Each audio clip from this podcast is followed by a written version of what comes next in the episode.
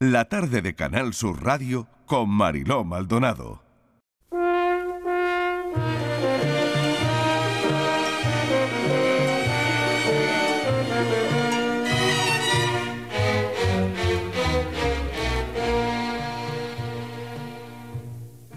Apoya en el quicio de tu casa un día.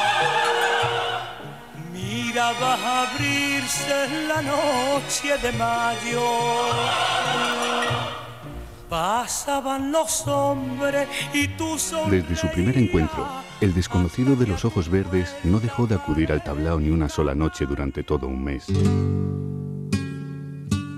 Asun, que empezó a esperar sus visitas con una mezcla de ganas y de curiosidad, decidió introducir algún que otro cambio en su repertorio, más por complacer a su nuevo espectador que por obedecer a Augusto. Incluso se atrevió a entonar los versos de En Tierra Extraña, aun sabiendo que eso suponía toda una provocación para el tabernero, que temía que aquella letra se interpretase justamente con el sentido con que la cantaba Asun. Voy a contarles a ustedes lo que a mí me ha sucedido. Ella era consciente de que en sus actuaciones había más voluntad que talento, pero se crecía ante la presencia de aquel desconocido que la miraba con un interés diferente al de los tipos que asediaban a las cupletistas con el único ánimo de entrar con ellas en los cuartuchos del piso superior.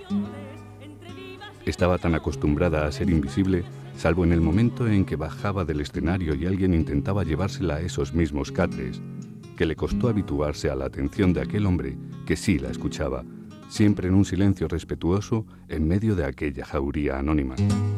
Pero, por mucho que se apresurase en bajar del escenario, jamás lo encontraba acodado en la barra, esperándola tal y como ella le sugería en los compases de las letras que, de alguna manera, le dedicaba. Hasta que, después de un mes de mirarse sin conocerse, él se atrevió a hacerlo. Apoya en el quicio de tu casa un día. Mira, va a abrirse la noche de mayo. Han oído un fragmento de Los elegidos de Nando López, que es mucho más que una historia, que es mucho más que un libro, que es mucho más que una novela, que es una experiencia para mí emocional, que de algún modo, y dependiendo de quién nos haga revisar nuestras propias convicciones e incluso hay quien puede encontrar, leyendo Los elegidos, el coraje necesario para ser uno mismo. Nando López consigue que seas parte de esta historia, a veces tierna y a veces sórdida. A mí me toca personalmente la fuerza y belleza de sus personajes, porque Nando López es esa literatura que se implica hasta el fondo y que se compromete. Nando López, bienvenido. Muchas gracias, qué, qué bienvenida más emocionante, de verdad. No puede ser de otra manera. Bueno. Vaya con los elegidos. Pues está siendo un viaje, un viaje muy, muy especial, porque está llegando, como, como bien decías, a muchas personas y es cierto que está provocando reacciones. Yo escribí también este libro porque creo en el poder de la cultura para cambiar las cosas, para verlas desde otro lugar. Y hay quien me ha escrito, como tú decías muy bien, para mm, contarme que ha decidido dar un paso adelante. Por ejemplo, hace poco me lo contaba un profesor, que no era visible en sus aulas y que leyendo Los elegidos ha pensado que es muy importante serlo porque esa visibilidad también es una acción política, ¿no? Y de repente, bueno, pues es un libro que está mm, provocando cosas que a mí me, me hacen sentir que ha merecido la pena todo el tiempo que, que hay detrás de su escritura, ¿no? Sumo a Borja Rodríguez porque esta tarde va a pasar una cosa muy bonita Sí, en Málaga, sí, sí, muy en, la, deseada. en la librería Luces a las 7 de la tarde. de la tarde. donde eh, se va a presentar eh, eh, Los elegidos, este libro, ¿no? Y lo va a hacer Borja Rodríguez. Exacto. Bueno, Borja, ¿preparado para la presentación? Preparado, nervioso, con ganas, Por supuesto, ha ilusionado. desmenuzado el libro. ¿Cómo Eh, no? yo lo empecé anoche, te confieso, Nando, que lo empecé anoche. No, no he podido desengancharme. Me dieron Qué las bien. 3 menos cuarto de la mañana. Es eh, lo mejor que me puedes decir, y, Marilo. eh, Esto- y que sinceramente creo que mm, es un libro que todo el mundo debería leer, Sí. Borja. Y además personas de todas las edades, porque creo que en el fondo visibiliza y saca a la luz una parte de nuestra historia que está muy oculta y que realmente no se ha hablado, se ha hablado muy, muy, muy, muy poco a lo largo de, todos estos, estos años. Entonces yo creo que es importante que todas las personas de todas las edades lo conozcan para saber de dónde venimos, para entender que estamos en un momento ahora mismo social en el que creemos que lo tenemos todo, pero no lo tenemos tan todo, y que además es verdad que hay una voz que hace mucho ruido y que va en contra un poco de lo que hablan los elegidos, que es de la libertad de ser a pesar de todo. Entonces creo que es importante que todo el mundo lea el libro de todas las edades. La libertad de ser a pesar de todo a través de Asun eh, y a través de Santos.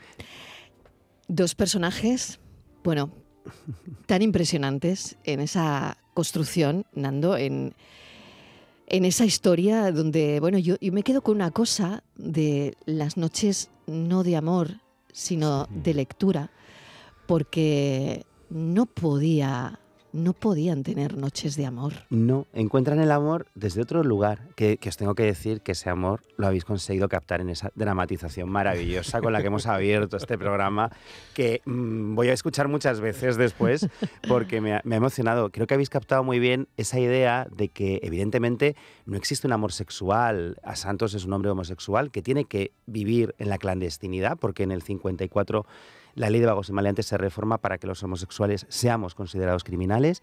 Él sabe que se tiene que esconder. Asun quiere salir de ese tablao que escuchábamos, quiere sumarse a la lucha política, quiere hacer algo con su vida y se encuentran en el camino y ese encuentro, que parece que va a ser un matrimonio de conveniencia, se convierte en una relación de amor real, solo que un amor que no se parece a lo que les han contado que es el amor, no es un amor normativo, no es un amor convencional, y es un amor donde, como tú decías muy bien, en sus noches no hay sexo, porque su deseo va hacia otros hombres, pero sí hay una intimidad profunda que nace de la admiración y de lo que aprenden. Eh, Santos aprende mucho de Asun, aprende de su sentido práctico, aprende de su lucha, aprende de escucharla cantar esas coplas que son un homenaje a la poesía popular, ¿no? Y Asun aprende de él, de su pasión por el teatro, de los libros que le lee, y de alguna manera esas noches de lectura para mí también reflejan cómo los libros crean lazos y crean vínculos, ¿no? Cómo, cómo la cultura también es parte de nuestra manera de amar. Y hay muchas formas de hacerlo, ¿no? Y de los libros escondidos también. sí, claro. Libros escondidos y peligrosos. Libros peligrosos y libros prohibidos. Totalmente. Ellos, eh, los elegidos, no son solo quienes eligen luchar, sino son también esos cinco libros que esconden bajo la cama, que es un lugar simbólico, evidentemente. Totalmente. Aparte de un lugar muy simbólico. Muy simbólico porque no se usaba para el sexo. Exacto, se usaba para la lectura en su caso. Y luego hay un detalle vamos a conocer, quien, lea la novela va a conocer a Ginés, que es un librero que en su librería tiene un cartel en el que dice, si encuentran aquí algún libro prohibido, avísenme para denunciar ¿no? a quien corresponda. Realmente será un cartel que se ponía en las librerías de la época para decir, aquí tenemos libros prohibidos, búsquenlos. Era la manera de transmitir que podían encontrar a Lorca o a Alberti o a Miguel Hernández, que en esa época tenías que comprar escondidas, si los encontrabas, claro. Claro, al final, a través de Asun y Santos vemos, y sobre todo con la literatura has creado una especie de equilibrio entre lo conyugal, lo literario y lo sexual en el piso de Calle Bordadores. Calle Bordadores. Calle Bordadores. Has creado un universo con un equilibrio que se sale de todo lo que yo había visto y había leído hasta ahora, pero que genera un equilibrio perfecto entre vida conyugal, sexo y literatura. Bueno, porque en cierto modo, y, estoy contigo en que no se había contado así quizás hasta ahora, Borja, porque yo también quería hablar de que pese a que no nos permitían ser, había gente que se inventaba modos para ellos. ese equilibrio, que es inestable, que es peligroso, porque todo lo que ocurre en ese piso de la calle Bordadores es algo que está siempre eh, en riesgo de que alguien denuncie, alguien diga, todo tiene que ser en susurros.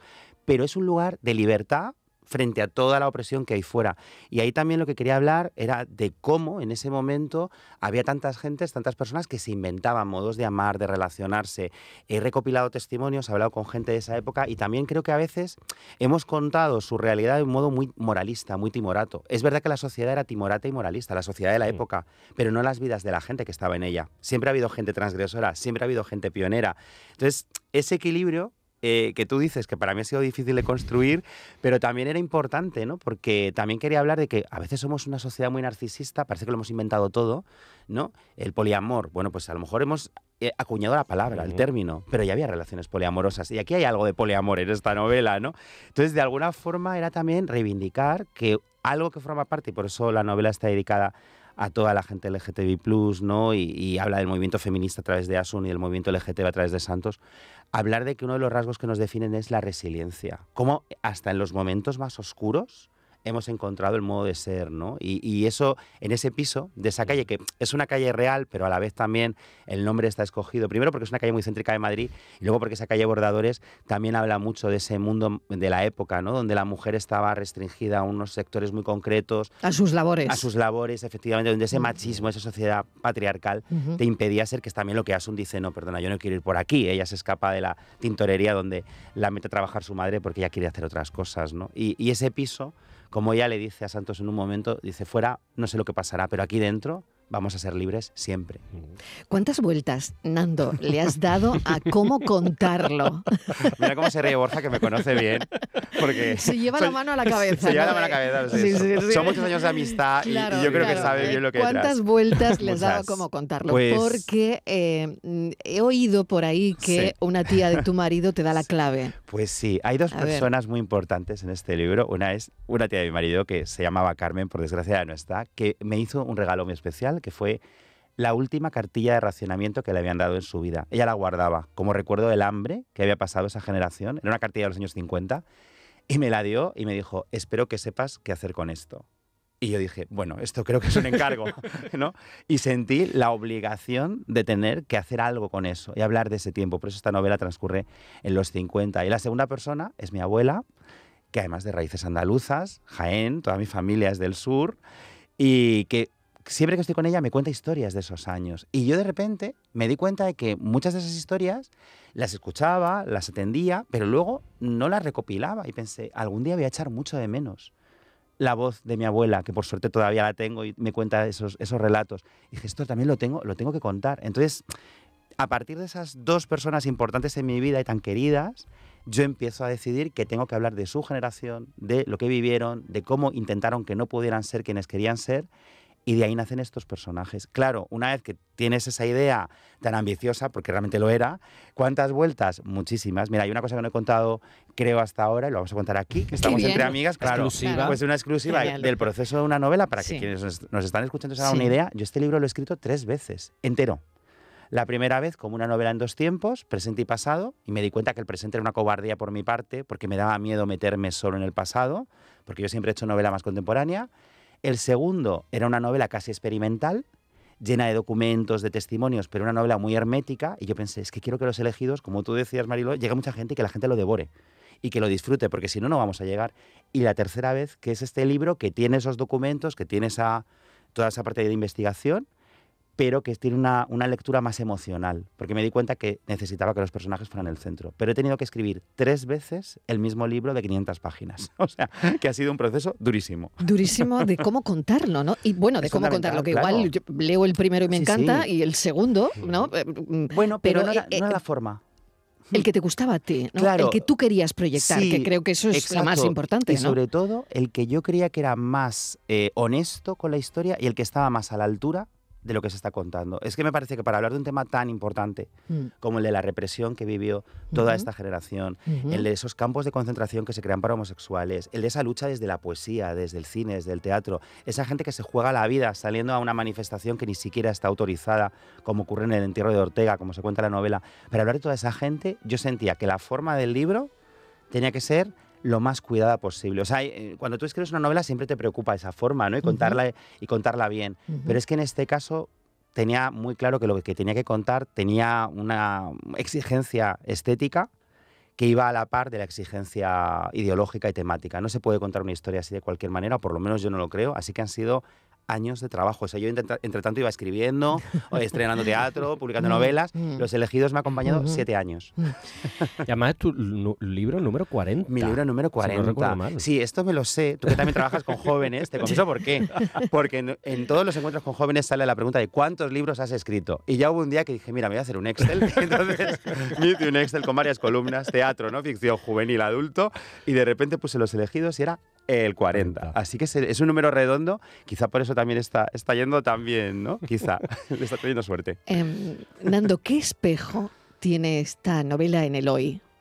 Eh, No es una pregunta fácil. Pues, sí, no, sí, sí. Verás, verás. es importante Yo- esta pregunta. Sí, es importante, pero yo creo que no es fácil. ¿Qué, qué espejo tiene en el hoy Y te lo digo por lo del otro día del teatro de la maestranza, los abucheos, con eh, cuando Pas- Pasolini besa Sí, a un hombre y, y se lía la mundial. También hubo gente que no, mm, pues que contestó a quienes abucheaban, ¿no? Y esto también me parece importante. El metro de Barcelona también, ¿no? Sí, esa agresión. lo hablábamos ayer, ¿no? Una agresión a una persona trans. Sí. Em, el otro día también en en, Fuengirola, En, en ayer. Fuengirola. Ayer Fuengirola. dábamos la noticia aquí, lo- los informativos, Sí, ¿no? sí. Otra agresión Sí, homófoba. En Vizcaya este fin de semana pasado. Vale, A bueno. una pareja también eh, gay. Sí. Bueno, me- me- nos están saliendo cinco, ¿no? Cinco Sí, que, que- terrible, que es hayamos contado, ¿no? Sí. Por lo tanto, no sé, ¿qué, qué espejo tiene en el hoy los elegidos? Pues para mí un espejo importante. Yo confieso que a pesar de lo dura que era la escritura de esta novela, por todo el, el esfuerzo que suponía, para mí había una urgencia en que viera la luz, porque cuando yo empiezo ya a escribirla veo este repunte del neofascismo, veo este repunte de la ultraderecha, de la violencia homófoba, de este machismo que vuelve otra vez a salir de esas alcantarillas donde parecía que por fin se había escondido. Y yo creo que el espejo que tiene es darnos cuenta de lo frágil que es cualquier derecho que se haya conquistado. Quiero decir que creemos que está todo resuelto, no lo está. Todavía tenemos mm, ámbitos donde no hay visibilidad. Se nos ha olvidado el, el- el problema que está habiendo, escándalo también homófobo y machista con futbolistas que utilizan bolsos. Sí, Quiero decir sí, que sí, estamos bueno, en una soci- tremendo, ¿eh? Claro, Eso es tremendo. Es tremendo. Estamos en una sociedad que cree que es mucho más avanzada de lo que es, donde por suerte tenemos unas leyes que yo creo que sí que son muy progresistas, como la nueva ley LGTBI, la ley trans, pero una cosa es la parte legislativa y otra es la parte social. Si realmente esa sociedad ha avanzado tanto y si realmente esa homofobia, esa transfobia o ese machismo no existían igualmente, solo que antes no se sentían legitimados para hablar. Yo he notado un cambio enorme de un tiempo para acá. Yo hago, como decíamos, muchos encuentros con jóvenes y me encuentro cada vez más opiniones machistas, homófobas, abiertas, porque consideran que es una opinión igual de respetable, porque ciertos medios, ciertos partidos, ciertos entornos les están diciendo que eso es una manera de pensar válida. Y eso es muy, muy grave. Entonces creo que lo que cuentan los elegidos ahora tiene un doble valor, porque por un lado es hacer un homenaje a esas luchas previas que son muy desconocidas, quizá por eso también nos falta todo esa, ese activismo consciente, ¿no? porque si no sabes de dónde vienes es muy difícil sumarte a esa lucha, y por otro porque advierte de lo rápido que se inoculan los discursos de odio. Y esto está pasando. Eh, yo ya he vivido como en algún centro escolar me escribe alguna profesora, algún profesor con temor de si puedo o no recomendar alguno de mis libros porque hay un personaje abiertamente LGTB.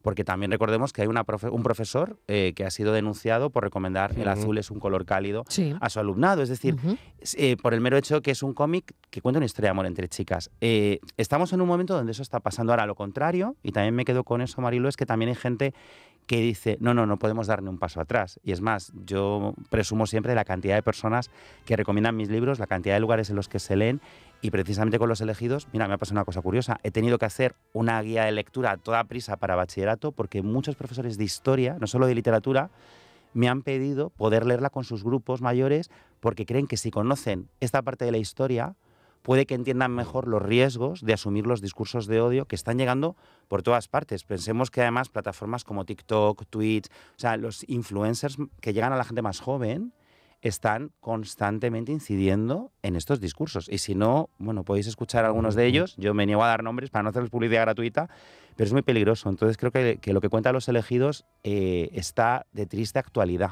Y quizá sea una novela que también ayude a tomar posiciones y a decir, no, no, no podemos retroceder, pero ni un paso.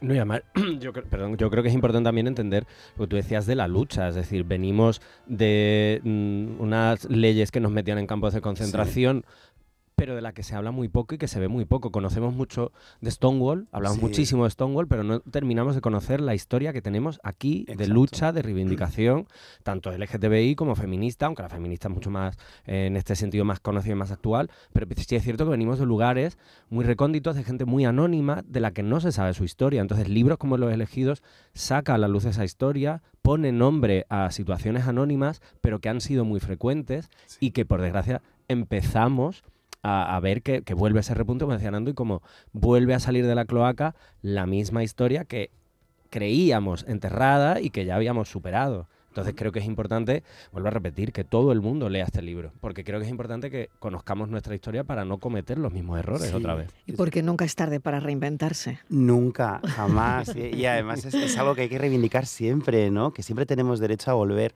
a empezar a descubrirnos, a, a experimentar, a, bueno, a, a ser quienes somos, ¿no? Y hay, gente que tiene eh, ámbitos y entornos donde puede ser de una manera más fácil a edades más Mm. tempranas, hay gente que no.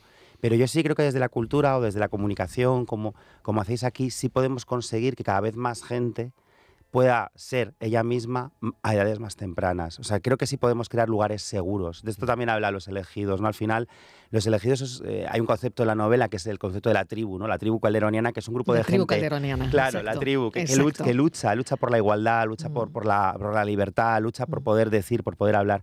Yo creo que podemos retomar o recuperar ese concepto de tribu, ¿no? De manera positiva, de crear comunidad desde la cultura. Y lo necesitamos, y ahora más que nunca, por todos esos discursos de odio que estamos hablando, ¿no? Y yo creo mucho en el, en el poder de unirnos, ¿no? A través de, de la palabra y de, sobre todo, palabras que nos emocionen y que nos vinculen, ¿no? De verdad. A las 7 presentación en la librería Luces y yo invito a los oyentes desde aquí, si están en Málaga, por Málaga, paseando y quieren ir a la presentación de este libro de Nando López, lo pueden hacer a las 7 de la tarde y yo lo que también invito a los oyentes es a sumergirse en estas páginas, eh, a dejarse llevar por la magia que tienen los personajes, sobre todo, y por el trasfondo que es fundamental. Los elegidos. Nando, enhorabuena. Muchísimas gracias. Gracias. A ti, de verdad. Borja, Nos vemos. Nos vemos. Esta tarde a las 7 y ahora cafelito, en un ratito. venga, en un ratito café.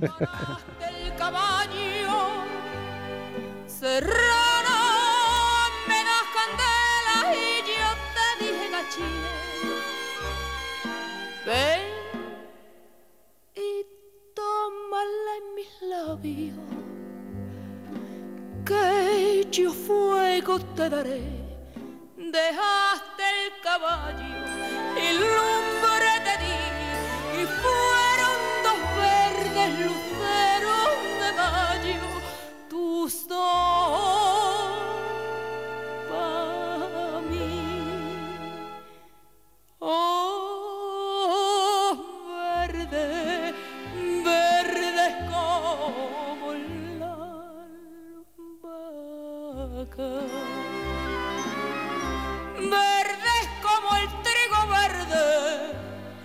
el verde, verde el limón.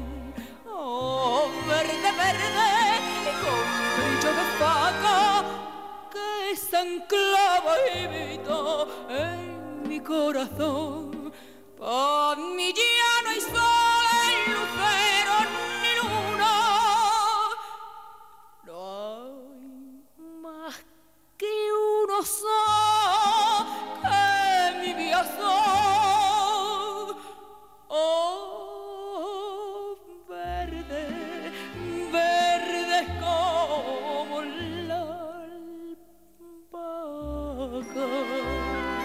La tarde de Canal Sur Radio Con Mariló Maldonado. También en nuestra app y en canalsur.es.